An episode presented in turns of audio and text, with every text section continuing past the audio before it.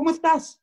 Bienvenido a Magia de la Vida Diaria. Mi nombre es Patricia Estal y déjame platicarte que la primera causa de divorcio no es la violencia, no es el adulterio, no es el abandono de hogar, no es la ausencia de amor, no es, no es nada de esto, sino lo que causa la mayor parte de que las parejas eh, rompan y terminen y se divorcien o se separen, es la falta de comunicación efectiva.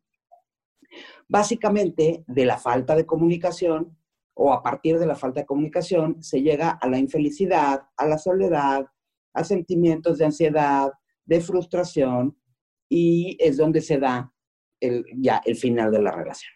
Como tú ya sabes, hoy vamos a hablar de una de las herramientas que son fundamentales para el buen funcionamiento de una pareja y es precisamente la comunicación.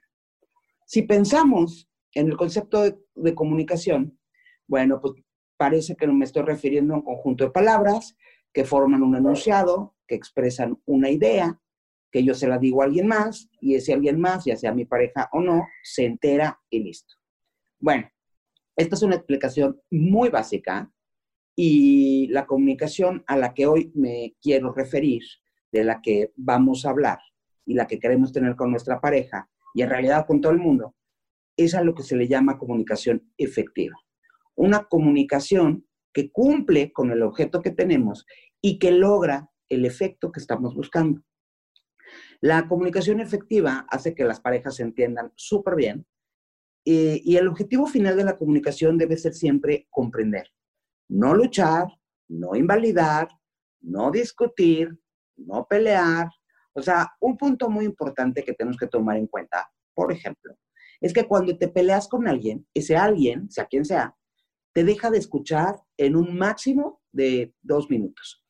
Discutir, pelear, no es una buena idea. No si lo que pretendes es llegar a un objetivo. O sea, es un clásico del romance, ¿no? De cualquier relación de pareja.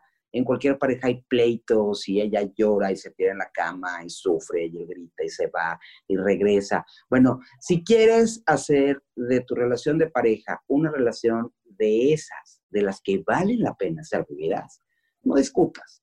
O sea, mucho menos te pelees. La verdad es que esta situación solo se convierte en una lucha que los dos quieren ganar sin necesidad de llegar a un objetivo sin necesidad de llegar a un entendimiento, sin necesidad de llegar a ningún lado. Ya nada más se trata de yo te digo más, yo te digo peor, yo te insulto más, y sabes qué, y, empieza a ser esta lucha que te revienta de coraje, pero que al final el coraje se te va a pasar y las heridas se van a quedar.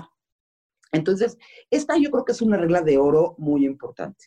En pareja, por lo pronto, en general, si se puede, no te pelees, no vale la pena no tiene ningún objeto, no llega ni cumple ningún objetivo y no te va a llevar a ningún resultado ni a ningún lado. Entonces, pelearse prácticamente está prohibido. Oye, pero es que no aguanto el coraje. Me dieron ganas de ahorcarlo, me dijo alguien una vez. Bueno, no es cierto, no me dijo eso, me dijo que lo ahorcó. Ok. Trata de relajarte, trata de pensar, trata de analizar lo que te está molestando y cuando estés tranquilo y tengas la solución, un objetivo, una propuesta, entonces lo puedes hablar, no discutir. No se trata de empezar, porque además empiezan porque no quieren ir al mismo lugar y terminan recordándose los pleitos de hace cinco años. O sea, esto verdaderamente es muy nocivo y no es nada inteligente hacerlo. Entonces, no te pelees, salta a caminar a un parque, desahógate pegándole a la almohada, escríbelo, oye música, y cuando estés tranquilo y dispuesto a llegar a una negociación, a cumplir un objetivo que es lo inteligente, entonces ya estás en posición de hablar con tu pareja y de, llegar a un entendimiento. Ahora, un punto vital de la comunicación en pareja y fuera de la pareja también es, híjole, esta palabra que suena súper fácil, todos creemos que podemos y es bastante complicado. Escuchar. Escuchar, atender, yo pienso que el ser humano no nace sabiendo escuchar, pero también pienso que hay que tener la verdadera intención de escuchar. Sea, hay que aprender a escuchar. Al final, la comunicación es así como si fuera un partido de tenis, ¿no? En el que la información va de raqueta a raqueta. Las ideas van de raqueta a raqueta, los sentimientos van de raqueta a raqueta y tienen que tocar en las dos raquetas y recibir esta fuerza para llegar de regreso al otro. Escuchar no es oír, escuchar no es poner la oreja mientras pienso en otra cosa. Escuchar es atender. Escuchar es concentrarme en lo que me está diciendo la otra persona y aunque no lo creas, hacer un esfuerzo por entender lo que me está queriendo decir. Preguntar, llegar al punto exacto de lo que me quieren comunicar, entenderlo y entonces puedo empezar a contestar. Escuchar palabras de, las palabras, las frases, las ideas de tu pareja muestra una señal de respeto, además. ¿No? Y aunque no estés de acuerdo con él, o sea, aunque se trate de debatir ideas, respetar las ideas de tu pareja o de quien sea, respetar sus pensamientos, no es ni humillarte, ni perder, ni sobajarte, no tienes que estar de acuerdo, pero entenderlo y respetarlo, eso sí va a ser necesario, ¿no? Entonces, escuchar es importantísimo y que te tomes el tiempo y que que lo, verdaderamente lo hagas y preguntes va a ser importantísimo en tu comunicación, tanto en pareja como en tu comunicación con el mundo, ¿no? Frente, cuando tú te encuentras frente a una falta de comunicación efectiva con tu pareja, entonces pasa que alguno de ellos se puede convertir en, una responsabilidad para el otro, o así lo puede entender. Eh, eh, puede entender que a lo mejor estás esperando que te resuelva todas tus broncas o que haga cosas que no necesariamente estás esperando. Y entonces la comunicación, además de que se trunca, se vuelve tóxica, se, deja de ser una herramienta útil, se convierte como en algo rutinario, mecánico, y la verdad es que es una herramienta que no estás usando, es una herramienta que se oxida y que queda arrugada y que es, este, pues, como inservible, ¿no? Existe una muy clara diferencia entre comunicación y comunicación efectiva. Esta diferencia radica en la efectividad, valga la redundancia. La comunicación efectiva hace que sí te entiendas con tu pareja. Entonces es una herramienta que hay que usar todo el tiempo, que hay que manejarla, que hay que fortalecerla, practicarla y estar de acuerdo con esto, ¿no? Me vas a decir, Patti, pero ¿cómo le hago? Es que yo sí trato, yo quiero, pero mi pareja no me escucha y entonces no me entiende. Es que no le pone atención a lo que digo, no quiere resolver la comunicación. ¿Sabes qué? Siempre está pensando o haciendo otra cosa. ¿Sabes qué? Es que yo sí quiero. Bueno, te voy a dar algunos tips para mejorar la comunicación y hacerla lo más efectiva posible y que hacerlo lo más efectivo posible sea mucho más fácil. ahí te va una de mis reglas, ¿no? Es mucho mejor pedir o sugerir que criticar o imponer. O sea, cuando tú eres imperativo o eres un crítico muy directo, pues resultas agresivo. Y entonces vas a generar que tu pareja o la persona con la que te estás eh, comunicando se genere eh, una postura defensiva que te empiece a atacar. A ver, por ejemplo, no es lo mismo, algo así tan sencillo, no es lo mismo decir, pásame la sal, que decir, oye, por favor, ¿me podrías pasar la sal? No es lo mismo decir, a ver, ¿te callas y me dejas hablar? A que decir, sabes, me gustaría terminar de explicarte esto si, si me puedes atender. El tono también es súper importante. Entonces, cuando tú dices algo que suena agresivo, suena imperativo, lo más probable es que lo que te encuentres sea inmediatamente una pared, una barrera y un comentario, es un partido de tenis agresivo de regreso, ¿no? Entonces, eh, trata de ser amable y trata de buscar las palabras más amables o con más empáticas. Esto se llama empatía. Entonces, cuando tú eres empático y eres amable, lo que recibes al final, pues es una respuesta empática y amable también. ¿No? Entonces, esto te va a servir. Es mucho mejor hacer preguntas en lugar de acusar.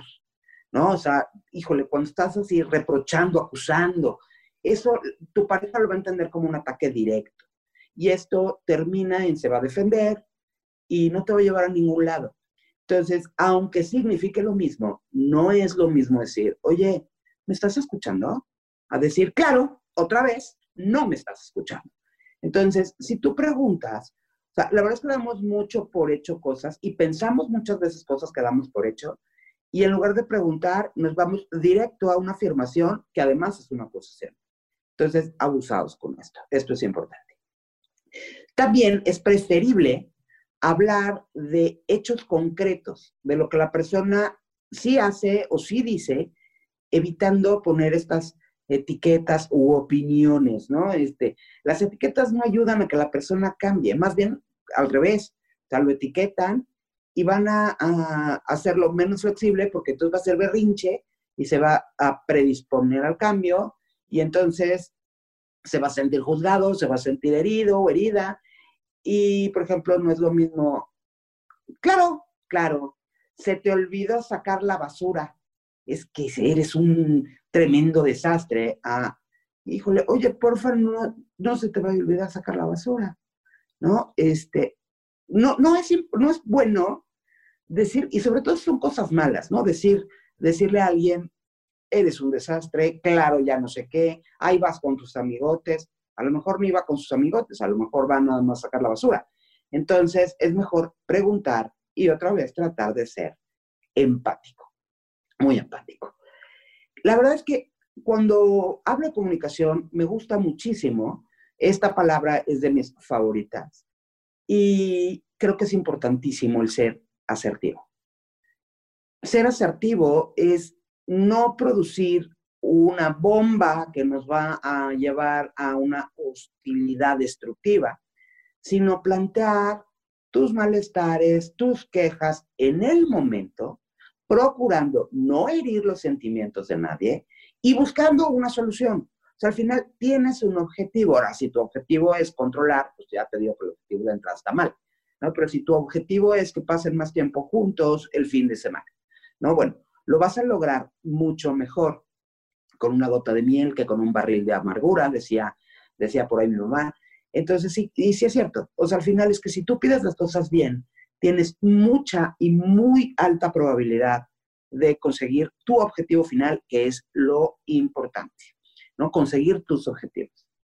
La verdad es que cuando vas a, por más asertivo que seas, algo que no está padre es en una sola conversación incluir 20 temas con los que no estás de acuerdo. Sea, los temas hay que tocarlos de uno en uno y no aprovechar la discusión para, ¿y te acuerdas? Sí te acuerdas de que hace dos años tú, y, o sea, empiezan a sacar, es que a mí me dijo cuando éramos novios y a mí me dijo, o sea, no, no, no traigas el pasado ni el futuro. O sea, no saltes de un tema a otro porque eso impide que puedas resolver lo que estás queriendo resolver en este momento y no puedes llegar a conclusiones. Entonces, no aproveches que ya están discutiendo, que ya están hablando para traerte todo lo que hay que resolver. Las cosas se resuelven poco a poco y una a una. O se arreglan o, se proponen, o, o sea, porque también puedes hablar en positivo, ¿no? La comunicación también es positiva. Otra cosa que hay que evitar durísimo es generalizar, ¿no? Siempre haces tal y cual o nunca haces. La verdad es que esto no es cierto, no siempre y no nunca. Y con esto lo que haces es formar una etiqueta. Entonces, entre ustedes queda claro que él siempre o ella nunca y no está padre. Entonces, tú puedes decir en lugar de esto, oye, últimamente, fíjate que me parece que a decirles que siempre haces esto o aquello. No es que siempre te pones bien borracho borracha. Bueno, a lo mejor no siempre.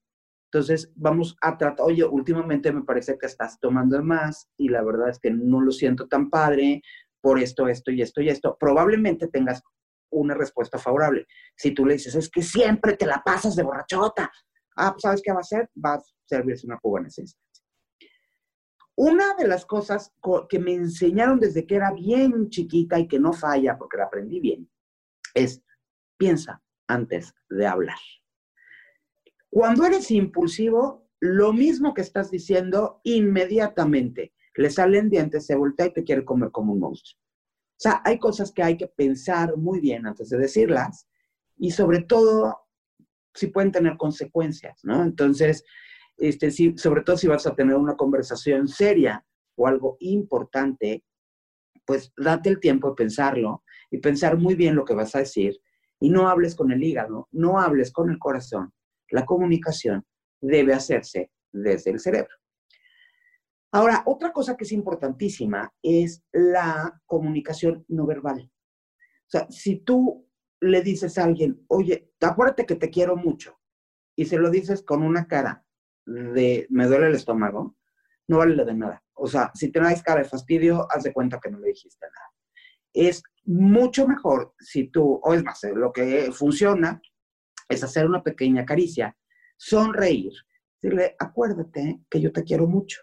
Entonces sí, va a tener justo el efecto que quieres que tenga.